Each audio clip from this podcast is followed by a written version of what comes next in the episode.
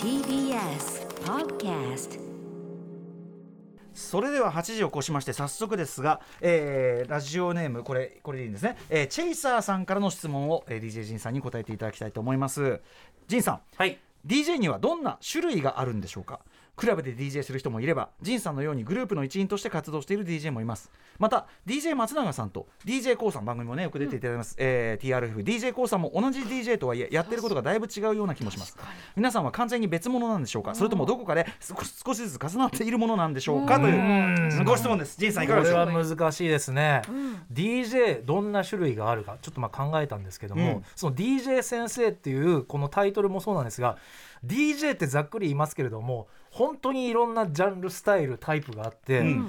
DJ って何？って質問は本当ね陸上競技って何ですか？って聞くぐらあいいろいろないろいろな人たち、うんうんまあ、ジャンルで言ったら、ヒップホップハウステクノ、えーそれからソウルファンクジャズロック、うんアンビエントとか、ーうん。あとはそのスタイルもねアナログレコードを使う使う人とか、うん。あとはまあパソコンでやったり、ん。CDJ 使ったり、うん。他のいろんな DJ インターフェース使ったりとか、はい。スマホでもできますし、うん。あとはそういった DJ のタイプも、うんクラブ DJ がいれば、うん。クラブ DJ ってのはそのみんなが踊るところでかけてあげる人クラブでそうそうそう DJ ジンさんそうそういう活動もしてます。そういうね活動もしてます、はいあとはライブで演奏する、まあ、ミュージシャン的な DJ もいれば。これその仕事もしてます。そうです、あとはターンテーブリストね、まうん。DJ 松永みたいな、うん。要するにバトルテクニックがすごいテクニックを競う、うん。はい、あとはまあああいうパフォーマンス重視の DJ うん。キティちゃん DJ みたいな。あああいううん。ああいうのも別に DJ ですから、はいはいキティちゃん DJ ってパフォーマンス。キティちゃんが DJ の着ぐるみを着てまあ、DJ パフォーマンスをするみたいな。的なものそっかうん。そっか、その人本人にキャラクター性というかなんかこう存在力があるみたいな。まあちょっとそうですね。そうそう、見た目重視というか、うんうんうん賑やかし的な、はいはいはい。あとはまあそういう自分でビートを作ってそれだけをかけるそういう DJ がいたりとか。オリジナルの自分の曲だけをかけるとにかくいろんな種類があるので、うんえーまあなんか一口にはそのどんな種類って言ってもたくさんあるというしか言えないんですけれども、うん。まあ共通して言えるのは DJ の基本曲をかけるってことですね。曲をかける。曲をかければ誰でも DJ にな要するにれますから。演奏にあたるものがそのはい。作られた曲を、まあ、それをあの後にスクラッチしたりいろんなことはするにしても、完成して一旦は完成した素材の曲をかける。そうです。ラジオ DJ って言い方もありますけどそれもレコードをかけるという点ではそうですもんね。曲をかけられれば誰でも DJ になれると、まあ、前回もね、えー出た時に昨年も出ましたけどはい、うん。そこの基本は変わっていないということでございます。でもいいですね。あの DJ って何ですかっていうのは陸上競技って何ですかっていうような感じ、もうバリエーションがすごすぎて、ん。はい。これはでも分かりやすく逆にそのあのなんていうかなそう簡単でないということが分かる分かりやすい回答だったかもしれません。あありがとうございます。さすがですね。いえいえとんでもございません。はい。はい。ということでさすが DJ ジンさん、はい。ねこんな感じで、えー DJ に関する質問に本日はジンさんが時間が許す限り答えてくれます。そんな感じでいってみましょう。題して教えてカルチャー先生ウィーク DJ 編フィーチャリングライムスター DJ ジン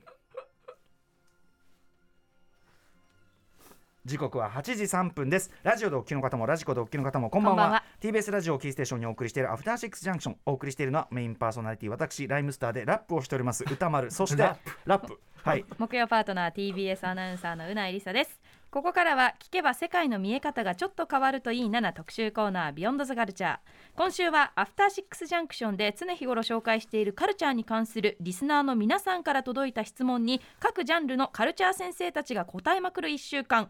カルチャー先生ウィークをお送りしておりはい、ます、どれも面白かったですね。月曜日はプロ野球先生火曜日はアニメ先生そして昨日洋画の吹き替え先生森川俊之さん素晴らしかった。そして、えー木曜日はジニーさんのねゲーム先生に加え満を持しての大鳥大鳥ですよ。ああもうああその恐縮です。すいません。大変です、はい。DJ 先生の登場となります。ということでちょうどきっかり1年ぶりのご登場。ライムスターから DJ ジンさんです。よろしくお願いしよます。ろしくお願いいたします。よろしくお願いします。はい。さあ DJ ジンさんこれは説明不要かと思いますがやはりね。そうですね、ええ。まあ全然まあまあまあねまだまだいやいやいやいやそうね。ということでジンさんどんな人 人となりなのかプロフィールを紹介改めてメンバー同士 DJ ジンさんご紹介いたします。えジンさんは1973年横浜市生まれですラップグループラップグループライムスターの DJ プロデューサーを務めております。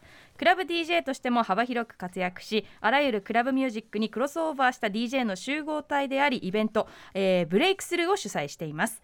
プロデューサーとしてはヒップホップファンクソウルジャズなどに対する深い知識と理解を武器にモダンなファンクサウンドをクリエイトしています、えーグループの作品にとどまらずさまざまなアーティストへの楽曲提供なども行っていてその他配信サイト Twitch でも DJ プレイを配信しております。はいということで DJ はい。ジンさんでございます、よろしくお願いいたします。後ろで流れてるのは Don't Think Feel ほう。なぜこの選曲いがやいやいやこれはあの、はい。最近ちょっとなんかこの番組であの Don't Think Feel なあの話をすることがあってといえば DJ ジンさんですね、ほうほう。つって。で私はあのジンさんのですねブルース・リーのモノマネをする瞬間が非常に好きであるという「Don't Think Feel」それはねあの「燃えよドラゴンの」オープニングの方のシーンでね、はい。少年に教え諭すところ。そうです。はい、これちょっとやってもらっていいですか？これはねちょっとねやる前にああ準備がいるの。萌えドラに関しては、はい。俺史上に残る出来事が起きてしまったので。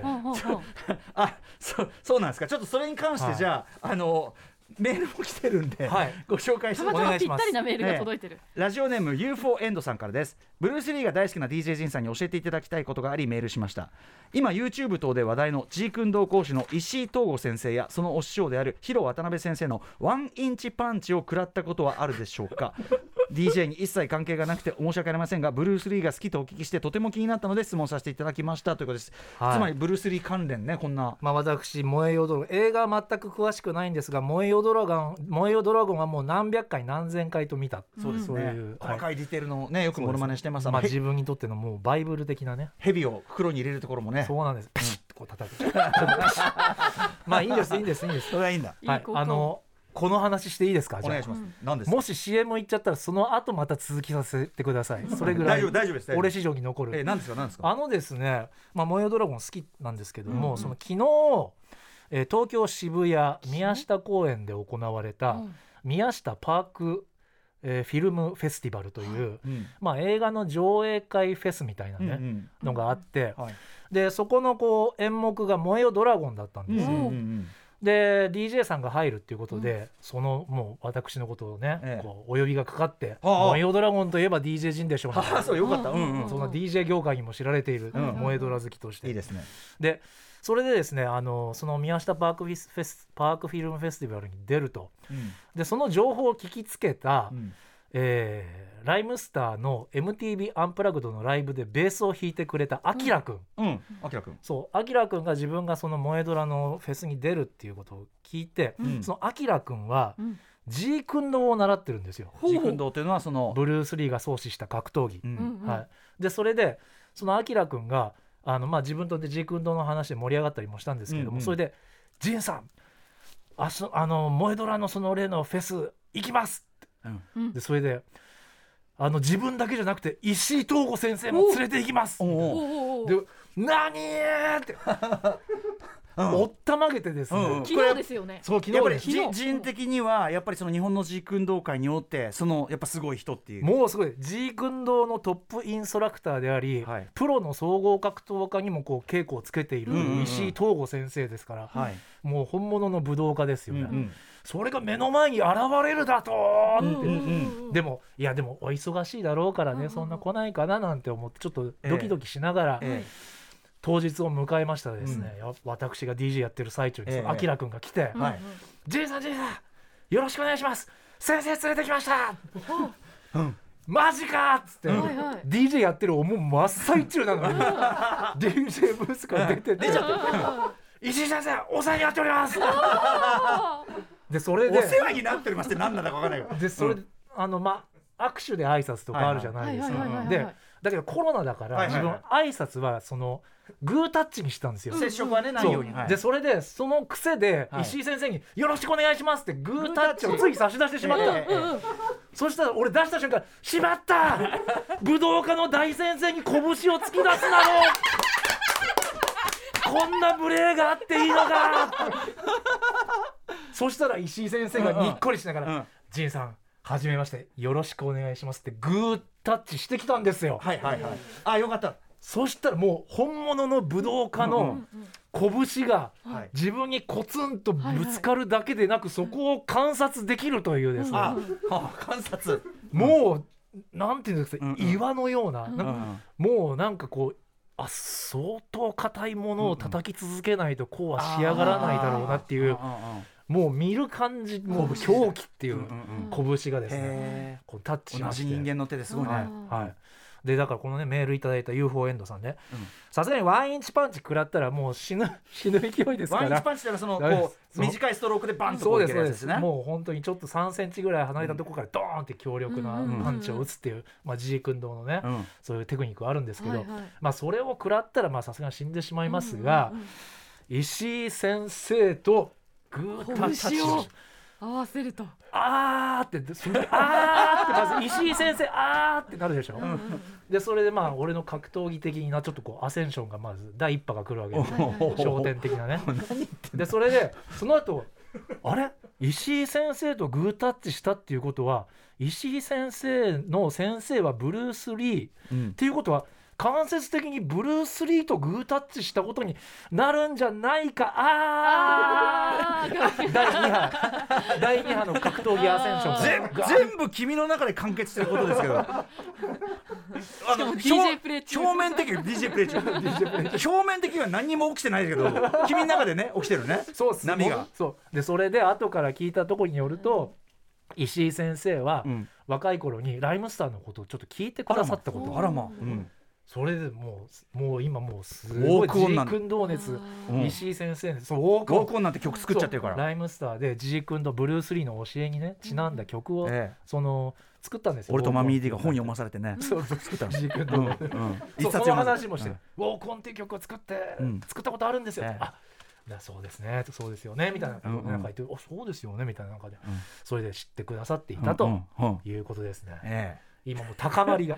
全全然 DJ そのえ時 DJ ほったらかしてええそのさ挨拶してる。曲曲はちゃんとその持ったの？その長さは？曲はねギリギリ。危なかった？ギリギリ。そこはでもやっぱ、職務はね、うん。ちゃんとしん遂行する周りにだっている人もさそれってこうジジンが「あー」とかさ「あー」とかやってさ。多分その連れてきてくれたあきらくん弾いてたと思う。エクスタシーみたいになっちゃってさ。勝手にえじゃあすごいタイムリーなメメールそうも届いてましたそうだよね。私のねこの最近の動きを予言するかのような、UFO エンドさんだってこれ DJ の質問じゃないのにさ。本当に。なんでこうねね。いやでもあの見事にジンさんにはヒットした質問でしたね。ねえ。そうですねい。いやありがとうござだからいます例のそのモノマネのくだりは CM 明けでやりましょうか、あやったああやるんですありがとうございます。やりますよはい。ということでリスナーの皆さんから届いた DJ に関する質問に DJ ジンさんがバンバン答えつつえブルース・リーのモノマネも随所に入れていくというね。こんな感じになってます。そうですね。はい。あり随所でいいですよ。何回でもいいですよ。ありがとうございます。やはい、DJ ジンさんです.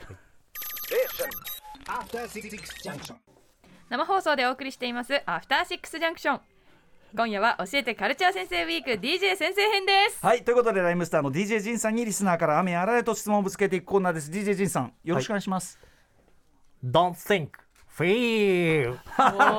It is like a finger pointing away to the moon. おービシッ Don't concentrate on the finger or you miss all the heavenly glory. かありがとうございます。これねぼあの模様ドラゴンの冒頭で少年にね教え諭すシーンですよね。でもちょっと気分が高まっちゃっててちょっとちゃんと正確にはできなかったですね、ありがとうはい。高まりが気持ちが伝わってバイブスが大事でございます。バイブスが出てしまいました。ありがとうございます、はい。何を言ってるんでしょうか。さあということで DJ ジンさん。じゃあ早速ですがえっ、とこれ順番でいいんですかね？はいじゃあ行きましょう、えーラジオネーム藤谷あ違うか。違う間違えちゃった。えっ、とね。まだまだ育三さんですかはい、ねあじゃあちょっとそっちお願いします。はい、えー恥ずかしい話ですが DJ ミックスというのが未だによく分かっていません。ミックスとリミックスとは違うものなんでしょうか。また自分で演奏するわけでもないのになぜ DJ はアーティストのように扱われるのか教えてください。お穏やかじゃないですよこれは。自分で演奏するわけでもねえのにっていうね。ちょっと脚色しま穏やかしたけどではない。ですはい。はいこれはでもあの基礎用語的なことですごいいい質問だと思います、はいはい。あの自分も SNS なんかでねあのお見かけしてその DJ ジンさんの昨晩の DJ リミックスが良かったみたいなことをね、うん。書かれてる方がいてはいはい。それは正確には DJ ミックスなんですけども、うんうんうん。っていうのはミックス DJ ミックスっていうのは DJ がいろいろな曲をかけてつないでいくうんその曲と曲をつないでいくか過程のことを、まあ、ミックスというんですね。うん。はい、でリミックスっていうのは制作作業レコーディング作業のことでしてあのもともとある楽曲のバックトラックオケをまるっと作り変えてしまって別物に変えるっていうそういう制作作業のことをリミックスっていうんですね。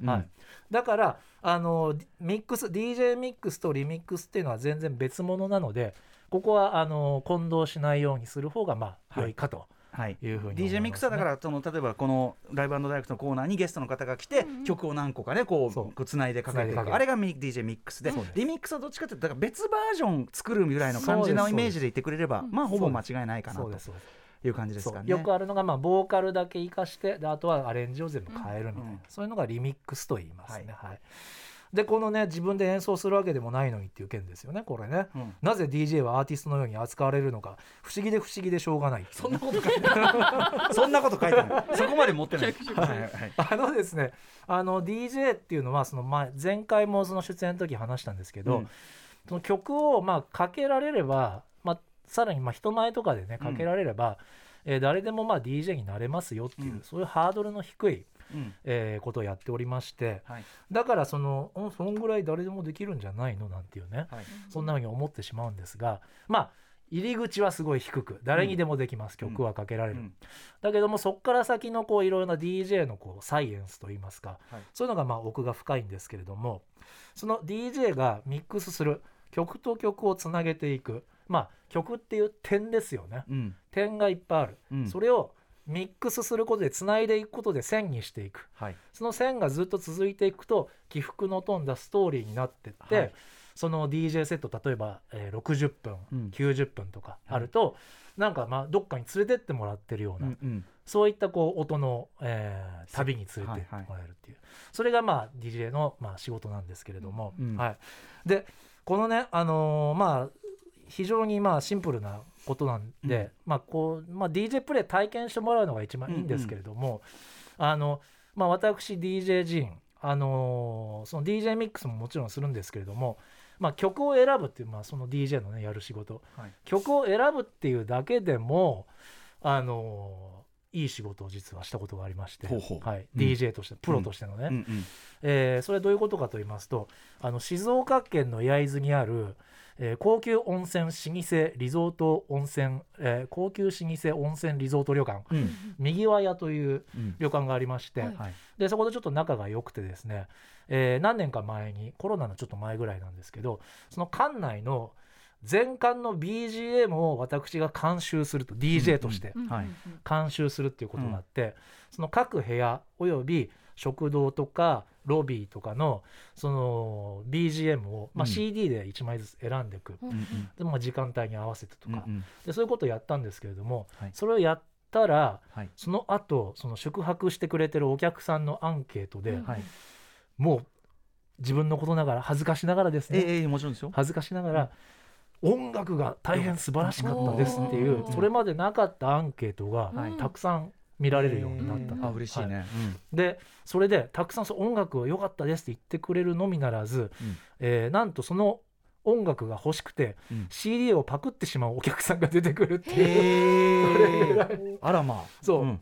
でそれでちょうどその右輪屋の、えーうん。館内 BGM を選んだのが、まあ、コロナ前だったんですけれども、ね、コロナで、ね、旅館業界も大変じゃないですか、うん。はい。でもその右輪屋さんは、まあ、僭越ながら私の BGM とともにですね、右肩上がりの成長を遂げてって、はいはいでまあ、私 DJ として、まあ、選曲するっていう、まあ、うん基本的なことですよね。はいはい。でそこでまあ仕事をできたかなということで、うん。そのだから一見こうまあ何曲選んでかけるだけじゃんって。クリエイティビティそうそう。ないように見えるかもしれないけど。そうそうそうそううんうん。なんですけれどもいろんな人々の人たちのこう心に訴えかけられるようなことをやっているんですよ、世の中にあるねだって何億曲あるんだっていううん中から適切な一曲をそうなんですもしくはでしかもそれを適切な並びでそうですあのいうんいいい DJ のその DJ プレイさっき言った DJ うんミックス、はい。例えばまあクラブとか、まあ、はい。この番組とかもいいですけど、聞くと曲を単体で聴いた時には、とは違う良さとか、そう。なんです。あとあの全然違うそのジャンルのものを並べていくとあ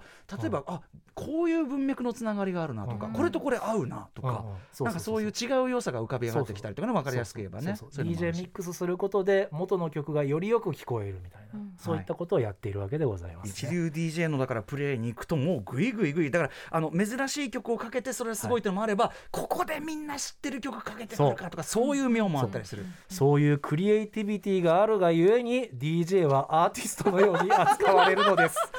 ありがとうございます。そういうことでございます。はい。ありがとうございます。クリエイティビティはあるということ。あるということですさあ続いていきましょう。ラジオネームかんげさんのこれもすごいよ。ぶっちゃけ DJ の上手い下手って何が決定的に違うのでしょうか？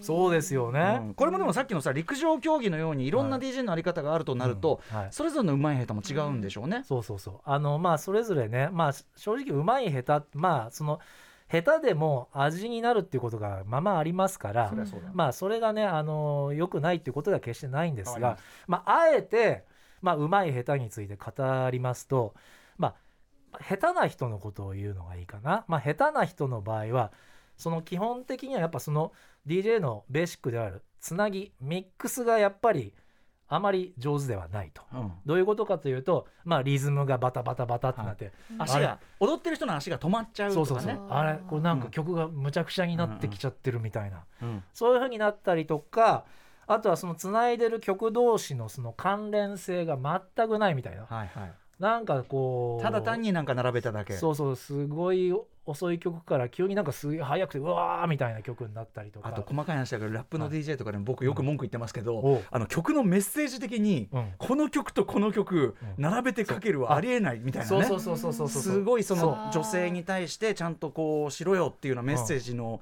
次の曲にめちゃくちゃビッチがどうしたこうしたみたいな。ああなるほど、そう絶対ダメだこんな並びみたいなのとか。うん曲同士の関連性がないっていうのがあってだから逆にうまい DJ っていうのはまあリズムキープもできててかつ緩急自在。うんでそれでいて曲同士の関連性がすごいあるっていう。うん。でその曲同士の関連性っていうのはそのまあいろんなね、まあ、私 DJ 陣の場合ですけどうんいろんなことを考えながら曲次の曲を選んでまして例えばそのまあテンポとかね、リズムパターンとかあの四つ打ちとか8ビートだとかいろいろありますしあとはその曲の年代とか、うん。そのさっき歌さんが言った曲のテーマがどうい。う曲なのかっていうこととか、あとはそれがまあ打ち込みの演奏なのか生バンドの演奏とか、全然響きが違います。そううん。インストものかボーカルものかあとはどんな楽器が使われているかとかうん。ミュージシャンは誰なのか、うん。プロデューサーは誰なのか、うん。そのレコードが出されたレコード会社はどういうレコード会社なのか、えーどこの国のどの地域のアーティストかうん。あとは使われたレコーディングスタジオはどこだとかそういったあらゆる情報曲の情報をインプットして一番最適な一曲をうん。選んで即興で選んでいくっていうことをやってまして、即興なんですね大体ね。即興で大体、はいはいはい。まあ何曲かセットとかあるけれども、大体この流れとかあるけどやっぱお客さんの様子見てちょっとこれもうちょっと新しめの曲のが良さそうだなとかそうそうそう。そういうような調整をしていくみたいな。客層を見て。そうそう。うん。だからうまい DJ っていうのはそういうのを、まあ、その現場で感じながら一瞬で次の曲を選びそれを続けていくっていうことなんでだからすごいお耳の超えた音楽ファンから聞いてもあ分かってるなみたいな。で知らずに行ってもでも普通に楽しいし。そうそうみたいな。普通にまあその曲の知らない人もなんか乗せられてくるみたいな、うんうん自然に乗せられる。そうそうそう、ね。気持ちいいとかワクワクするとか、でも知識のある人からすると、うわすごいって気づけるしかもそこにそうそうそこにその人なりのこうあこれは DJ 陣らしい、うん。その DJ 選曲なりなんなりだとかそうそうそうその人の個性も出ないとやっぱ多分一流 DJ にはなれないから。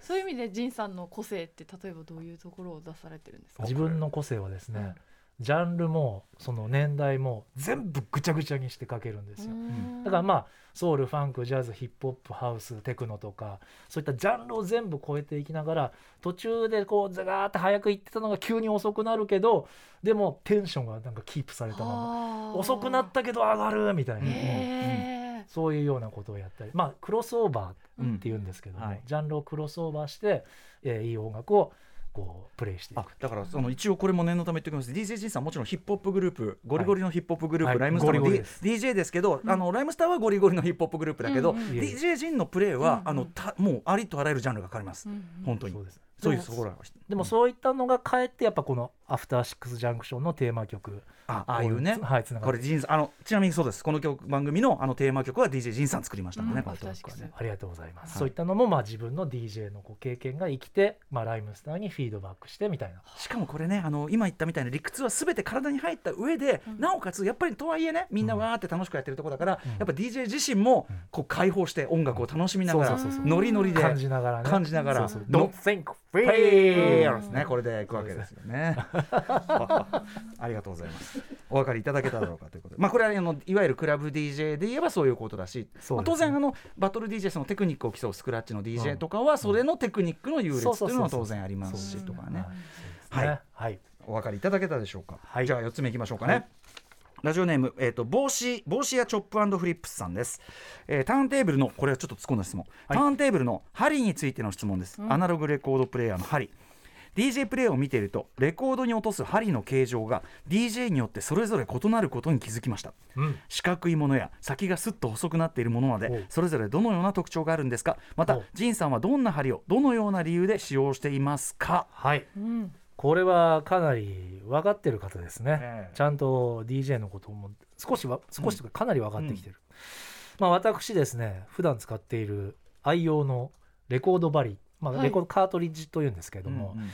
それをですね持参いたしました。いつもねジンさんのはい。ケースですね、そのお取り出しました、はい。パカンというですね、えーこちらです、まあ、あのテクニクスという、えーまあ、ターンテーブルとか出している音響メーカーのヘッドシェルというのを使っているんですがレコードバリはシュアーというメーカーの、えー私は M447 というシリーズを使っており手話のます。M447、はい。これはもう名機ですね。うん。もう世界中の DJ がもうこれなしではっていうぐらい、M447 はい、DJ のスタンダードなレコードバリの一つでございます。どこがその特に DJ に向いてるんですか、はい。まあ、これは個人的な、えー感想でもあるんですけど、まあ、出音がねやっぱいい感じに大きい大きい。音を拾ってくれる。レコードから。レコードっていうのはねその刻まれてるわけですね。音がこうギザギザになって、はい。それを針がこう、まあ、トレースしてね。拾うわけですけども。振動が音波に変わってこう出ていくその拾いが感度が高いみたいな感度が高いんです、うんうん。そう。ででそれでいてなおかつレコードバリ針先が柔らかい優しいんです。針先が柔らかい優しい優しい。これはどういうことかと言いますと、まあ、私昔のヴィンテージのレコードをまあかけることも結構ありましてあそのヴィンテージのレコードとかはやっぱりその過去に20万円で取引されたことがあるとかうん。そういったものも扱っているので、はい。そう。だからあのレコードをこうかける時ってレコード針がレコードの溝を直接こう摩擦していくんですよ、ガーッと。うん。うんうんだからずーっとこう何回も何回もかけてるといつかはやっぱその擦り切れてはい。音質がちょっとシャリシャリに悪くなって。はい。ちょっと山がねあの鈍くなってきちゃうんですね削れていっちゃう。だからそれがね過去20万で取引されたこともあるレコードがそんな風にな簡単になってしまったらうんうん。はい。悲しすぎるじゃないですか。ね。うん、でそれでうんうん。でうんそこはソソフトな。そうソフトなさレコードをできるだけ傷つけないような柔らかい針先のうん。レコード針がまあ私は使いたいということでうんうんいろいろ試した中でやっぱ行き着いたのは M447 ですね。特にまあえっ、と DJ ジンさんの場合は、はい。その今はねそのデジタルないろんなうんうん DJ のやり方があって、はい。そのアナログレコードとかを使わないうん。DJ の人もいっぱいいるというか、うん。むしろそっちが主流だったりしますが、DJ ジンさんはまあ昔ながらの、そうですね。えー最もオーセンティックな DJ ドのスタイル。ね。アナログレコードが好き、そしてそれが出す音が好きというのがあるから、そうです。それのまああれもあってその使ってるわけですね手話のね手話の M447 と、うんであとこのメールにある先がスッと細くなっているものまでねそんな話来てますけどこれはですねあのオルトフォンというメーカーのコンコルドっていううんレコード針だと思いますね、うんうんこれはもうもちろんそのコンコルドっていうその名前の通りはい、フランスの超音速旅客機ですよね丁寧にありがとうございますあの形状あるじゃないですか、ええ先がシャッ細くなっている。あれにまあ形がもう似てるという、うん。あの飛行機のシャッっていう、はい。とんがってるとこ。ろでそれでコンコルドと名付けられた、うん。えーこれでレコード針でして、うん。これはあのーまあ、写真見ると一発でわかるんですがどういうふうになってるかというとあの針先がレコード針の針先がもろに露出してるんですね。うんうん。でその上から上下左右どっからでもレコードの針の先が見やすい。はだからそのどこのレコードの溝のどこら辺に針を落とすのかっていうのがそれが非常に分かりやすい。あ視認性に優れている。ー間違えないとかってことが。まあかかけやすいってことそのですねうん DJ の中で特にそのポンポンと針を早く置く。そうそうそう。つまり例えばうんババトル DJ とかスクラッチ DJ ねそのテクニック系の人はやっぱりそれが必要とされるってことでしょうか。そうですね。まあ、あの単純にまあ見やすいとやりやすいですし、うん。はい、であとはちょっと音もまあ固めと言いますか、はい、ほうほう。割とこうカチッとしたいい響きになってアナログレコードの柔らかい音がタイトになるみたいなね。はあ。そんな印象がありますけど。も、はいはい。でそれでその手話の M447 っていうもう世界の DJ が愛しているこのレコード針がですね、うん。数年前に、えー生産中止となってしまう。これは経典道中なぜ？そのニュースが世界の DJ の間を駆け巡ってはい。え「買い占めろ!」って。確かにそうなる。えそれはそうだよね。しょうがない。しょうがないね。だ商売道具だもそうんね。そうそうそうう。ん。買いす買い占めすぎよくないなと思いつつもちょっとしばらくは持つぐらいのね、うん。だって商売しょうがないよ。うん。そうそうそう。でそれでまあ私も何セットかね買ったりしたんですけれども、でもそれであのこの針がだから本当にレコードにも優しいし出音もいいし、うんうん生産中止だからそれでもうみんなこのは困っちゃうな。うん。これに代わる針はないのかうんないのかっていうのはもう本当に喫緊の課題ですよ。うん確かに。あまだちょっと解決はしてないんだ。でなんですがちょっと最近ねあの、DJ のお仲間から、うん。えーちょっと聞いた知らせで、はい。そのオルトフォンの,、うん。あの V えーえー v VY え V YN だっけ？V VNL か。うんうん。オルトフォンの VNL という、VNL はい、レコード針、うん。これ数年前に出たのかな、うんはい。うんあそれが形近い。そう。うん。それがその手話の M447、うん。えーこちらのシリーズを愛している人に最適ないやむしろオルトフォンの方がぐらい感想がそういった感想がちょっとね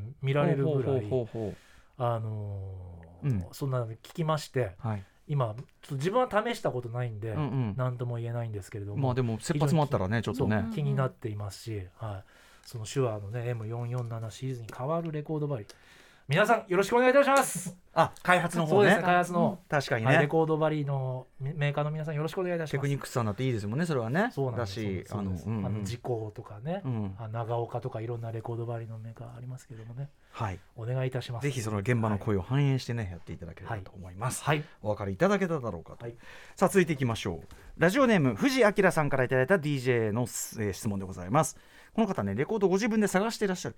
リ,、おえーリサイクルショップなのでレコードをディグしてるとレコードをね、うんこうやってほ、うん。こうコンコンって探してると。レコードをディグしていると、うん。ハードな汚れやカビまみれのレコードにぶち当たることが多々ありますが、そういったレコードのクリーニングは一体どうなされているのでしょうか、ああなるほど。これはレコードをねレコードを掘っている。うん。レコードディガーの富士山いいですね。うん。これはですね、えー私が普段使っているレコード掃除セットを本日持参いたしました。あるんですね、はい。うん、いつもライブ後にね綺麗に掃除してますよね。そうですね。あのまあごそういったこうクリーナーもあるんですけれども、こういったえっとハードな汚れやカビまみれのレコードにそういうのジンさん買うこともある、ありますもちろん。うんうん、ヴィンテージのレコードとかね。うんうん。アフリカからね謎の病原菌がくっついてきたという事件もありました。そうそうそうそう。い。う恐ろカビしいのもありまみれなんてあるんですか？カビまみれ全然ありますあとほ収納の仕方によってはレコードカビちゃう。そうなんです日本の湿気ね。うん。それで私が使っているレコード掃除セットその1あドン。あもうズバこちら、えー東京下北沢にあるレコードショップフラッシュディスクランチ新鮮から販売されているアナログ洗浄液というその名もズバリうのん。それ専用の。まあいわゆるこうシュッシュッとねこそういろんなのかけるあれですでそうなんですそうなんです。こちらはですね、えー電気的にアルカリ性を強めた純水99.9%以上エコ掃除グッズとして販売の電解アルカリ水製品の約7倍の強度となっております。業務用感がすごい。業務用えーでもそうよくあるそのなんていうの？その洗濯用水の、うんあの使い回しじゃなくてちゃんとレコード用に特化してると。そうそうそう。そのフラッシュディスクランチさんがレコードのハードな汚れを落とすのに、うんうんやっぱりこう市販のものより約7倍の強度は欲しいだろう、うんうんそういう風になったかどうかはあれですけど、うん。まあ実際そんぐらいこう洗浄力の強い、まあ、純水うん、H2O なわけですね。はい。うんうん。でこれがあのだからレコードにこうシュッシュッシュッとこうスプレーしてはい。うんスプレーしてでそれでそのフラッシュディスクランチさんからまたそれ専用のですねレコード拭き用の布うん。クロスですね。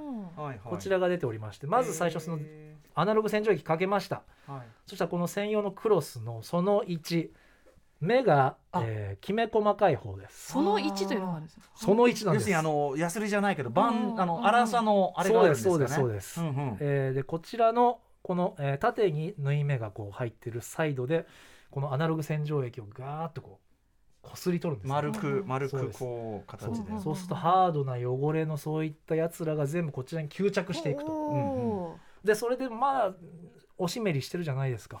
おしめでそれでおしめりしているところでこちらのレコードクロス。に。その2その二。ちょっとタオル地に近いような、はいはいはい。はいこちらのクロスでその残りの水をこう拭き取ってですね、うんうんうんピカピカに仕上げていくという、はい。その二工程で大体綺麗になる。大体綺麗になります、うんうんうん。大体綺麗になるんですけれどももう汚れはすしつこい汚れは本当にしつこいじゃないですか、え。でそれでまずですね中古レコード屋さんがやるような一番効き目がやばすぎるレコードの洗浄の仕方、えうん。それは木工用ボンドを使うんです。うんはボンド？木工用ボンドをはい。レコードの溝にペチョーってこう塗りたくる。はあはあは乾くのを待つ。あはい。はいそしてペリペリ剥あがすもう毛穴の奥の汚れまでごっ角そり。あれだ。パックだ。パックです レコードパックをするんです。はあこれは本当にどんなハードなカビでも汚れる。へえパックで一発でそれ傷まないんですか？レコード。でそれでね木工用ボンドを使うんですけど、うんうん。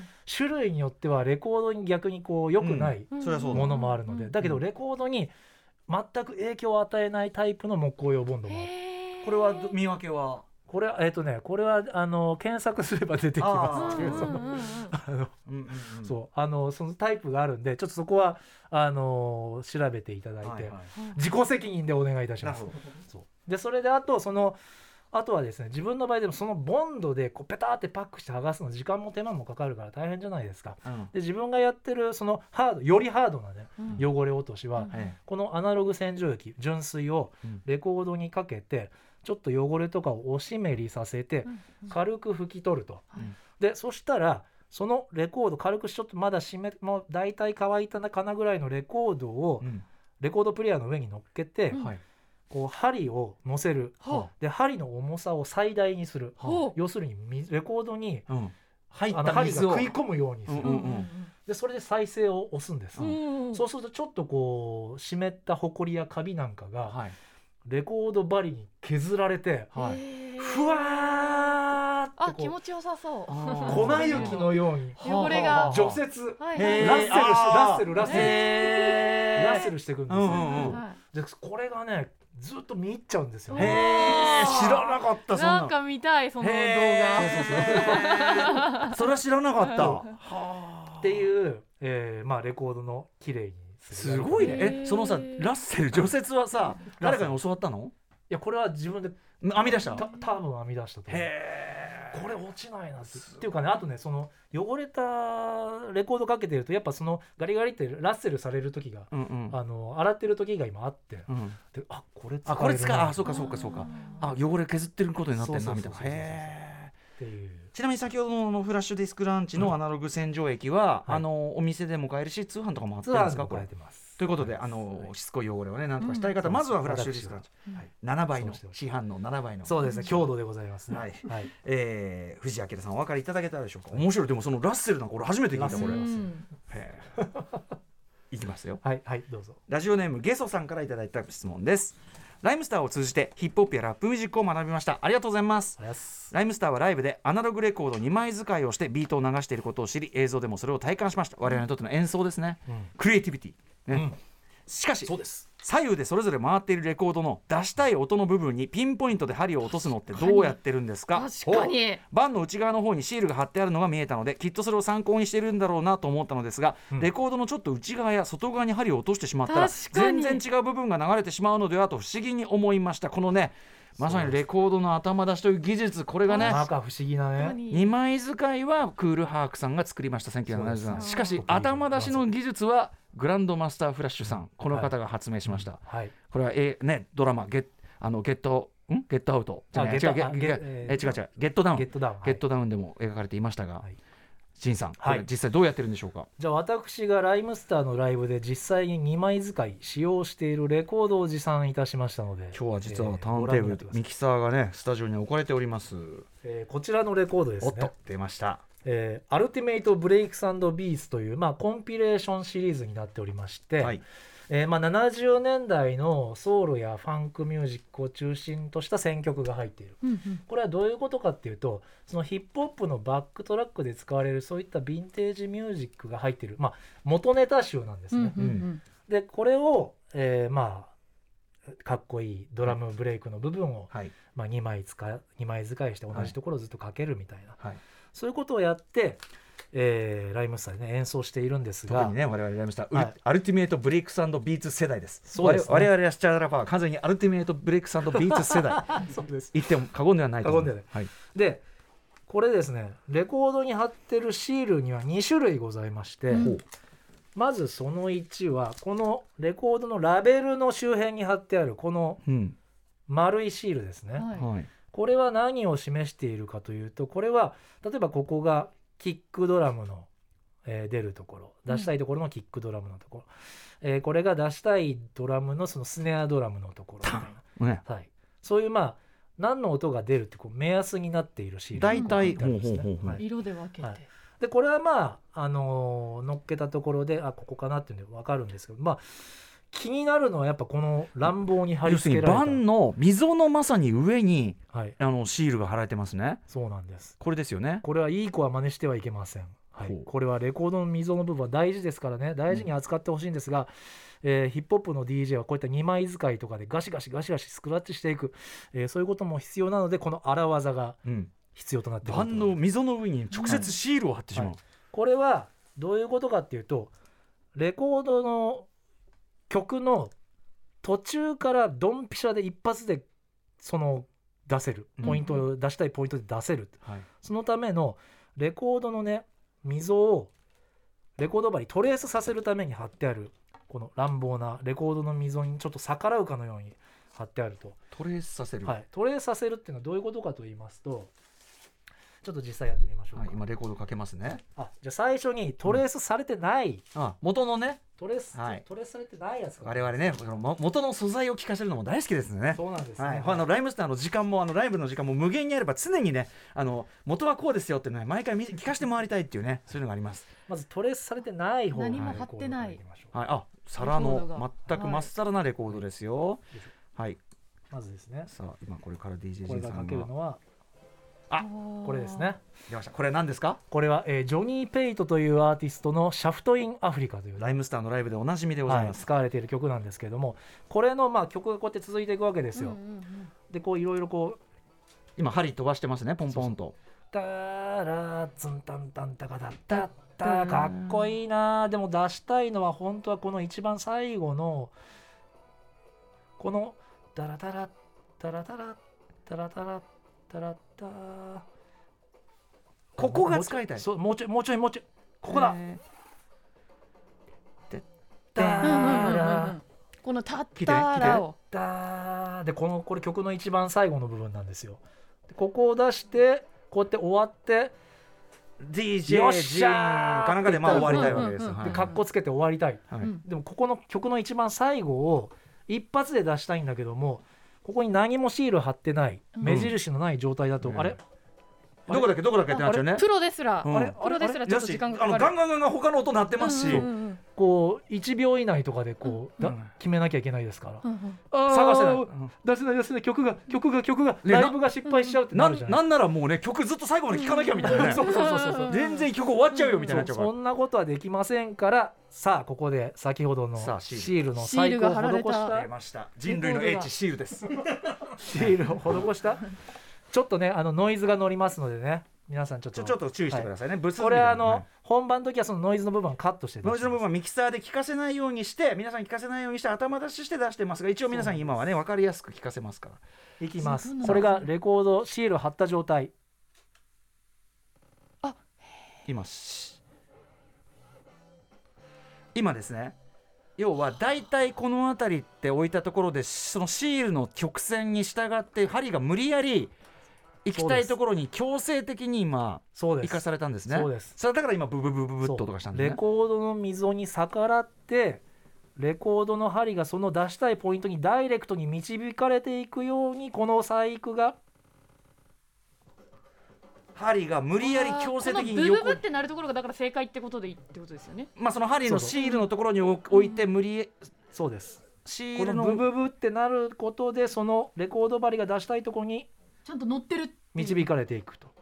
でそのブブブブが終わるともうそのそのシールの終わるポイントは出したいところの先に設定されてるので。そう。いうことなんです。なのでこれ仁さんはい。このシールつまり貼る時には非常に最新のそうなんです。確かに微調整がすごい必要ですよね。レコード針はもうミリ以下の世界ですからレコードの溝か、だからそのレコードミリ以下のところに正確にレこうシールを貼るようにまあいつもねリハン最中にそうでねすねあの歌さん、ままあの歌さんまみりをお待たせして。いやいやいや。だってしょうがない。演奏。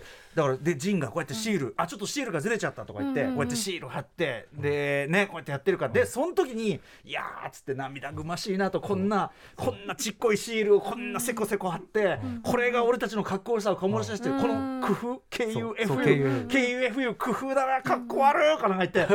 でかっこ悪いけど曲作ろうっつって。で作ったのが KUFU 工夫ですよね。ですそうこういう非常にね、まあ、アナログレコード DJ、えー、2枚使いなんかしたりするとこうちまちました作業をやったりしている。でも実にこれ原始的にして繊細というかね、うん。レコードの上にシール貼っちゃえばいいじゃんとかけたいポイントに、で針を強制的に持っていけばいい、要するに昔のレコード大事に聞きましょうって人からすりゃ、今のブブブブブとかさ、とんでもないことしてるそうそううそうそうそうそう、うん。もう良い子は真似しないでねっていうね針にも一応負担もかかってますもんねそうそう、針にも負担かかってるし、でもまあそれぐらいのね力技をやって、うん。まあライブをね成立させていってるということでございますね。あの具体的にはねちょっと今ラジオだけだとそのじゃあどういう角度で貼るとか細かいことまでは分かんなかったかもしれませんが理屈としてはシールをレコードの盤面の上に貼って強制的に針をやってる。そうそう導いていく。昔はその、あの今松永がやってるようなバトル DJ 今はコンピューターで、うん。あの頭出しとか曲を変えたりするのは、あのコンピューター上でできるようになりましたけど、うんうん。昔はああいうバトル DJ も全部シールとかその目印でやってたからターンテーブリストね、大変なすいごいレコードを変えて針を置くスピードそのものがもうめちゃくちゃなことになってるよね。そう。そうそうそうすごいことやってましたよね。すごいことやっております。はい、お分かりいただけたでしょうか。最後、じゃあもう一発いきましょう。えーラジオネームレッドロッカーさんからです。DJ ジンさんに質問です。はい。DJ の方は素手でレコードを触りまくってますがレコードは素手で触っていいものなのでしょうか？はい。手の油や汗でダメにならないんですか？私は CD しか触ったことがないのでいつも不思議に持ってました。ぜひ教えてください。これ昔のさだってレコードこうやって触っちゃいけないって教わったよ昔はね、はい。こやって。あそう。うん油とかね乗っちゃったらなんか影響あんのかなって、そう。あのーレコードというのはですねここでお伝えしておきたいのは、えー本来は非常に大切に取り扱うべきもので、えそのレコードの溝に何か汚れとかがついちゃっていたりしたら、その出音お音質に直で影響するんですよ。ええ。はい。なので基本的にはレコードねあのよくその、まあ、自分なんかもライブでレコードの溝直接触ってゴシゴシゴシこすったりとかしてますけれども、うん。あのそういうことをしているとレコードがどんどんダメになるのでちゃんとこうやってね繊細にこうやってレコードの溝じゃないところを持って、端っこを持ってこうやって取り扱う、うんうんうん。それが基本ですので、正しいやり方ねはいそうなんはいそうなんです、ね。でしかもあのジンさんもそうですけどあの DJ の特にジンのなんか見てるとねあの、うん。ライブ終わった後丁寧にレコードを掃除してます、うんうん。そう。終わった後。要するに直接触ってしまった後はちゃんとやっぱり劣化しないように。ガシガシこすったりしとした後盤面触った後はやっぱちゃんと次のライブに備えてうん。レコードをきれいにしておく僕たちにとっての楽器だもんね。そうですそうです。ちゃんと手入れして、はい。だから俺とかが「ウェーイ!」とか言って「終わった終わった!」っつってビールか飲んでる横で、丁寧に掃除してるうんすいません本当にいねえいえいえいえいえいえ。いうん。えあー！お結構ね他もね聞きたい質問あったんだけどな。ブルース・リーが余計だった あの話はマストですマスト。あの話はあれマスト。あれマスト。一緒です。ワンセットです。ワンセットです、はいあれがなければねやらないぞってことですからね、ありがとうございます。ということでまああの仁さんでもねあの、はい。もちろん あのこの番組私がやってますんでね、うん。ライムスターも引き続きあぜひよろしくぜひよろしくお願いします。なんかライムスターお知らせ事があるんですって？え？お知らせ事うるせえな。なんと、えーじゃあ正確な情報を伝えるために読みます、えーライムスター生放送。5月8日14時からニコ生独占配信。ライムスターニューシングル。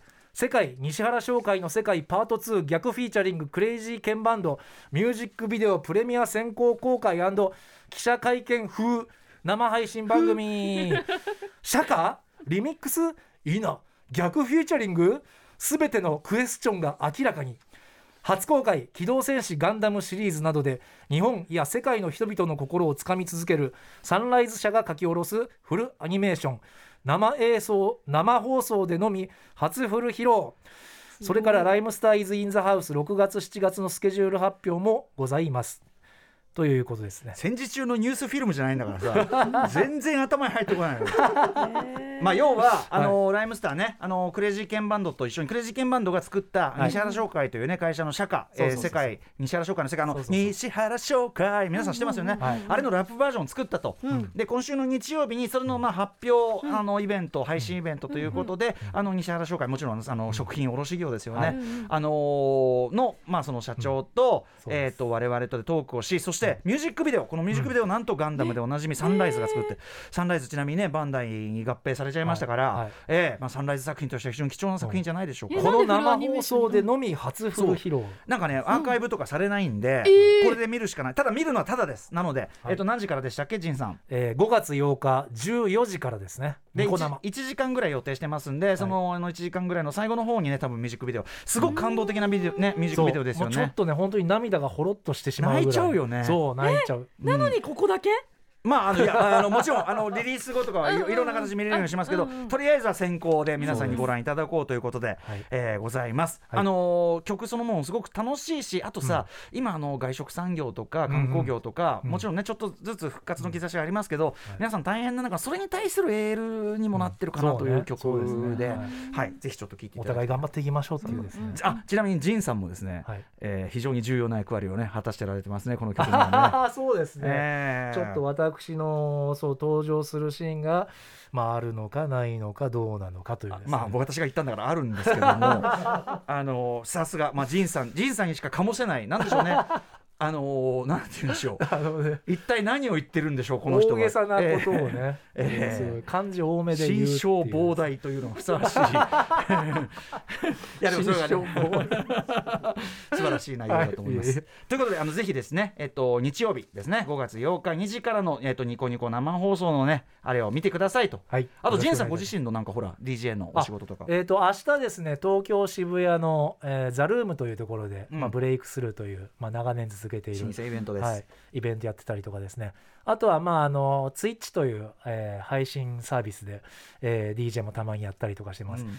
あのうないさんのゲーム配信ちょっと見ました。いやー恥ずかしいね。ツイッチでね。スイッチいいよね。同じツイッチですね。うん。はい。はい。ジンさんもやっております、はい。うん。よろしくお願いいたします、はい、ということで、ジンさんありがとうございます。いえいえ。あのでも DJ いいなんかやっぱ DJ 教室とかひいてはね、そのはい。クラブミュージックとかヒップホップとかそういうのに対する解説にもなってますから、とてもいいと思いますので、ありがとうございます。ぜひまたよろしくお願いします。はいお願いします。ということでここまで教えて DJ 先生でしたライムスターから DJ ジンさんでした。ありがとうございました。ありがとうございました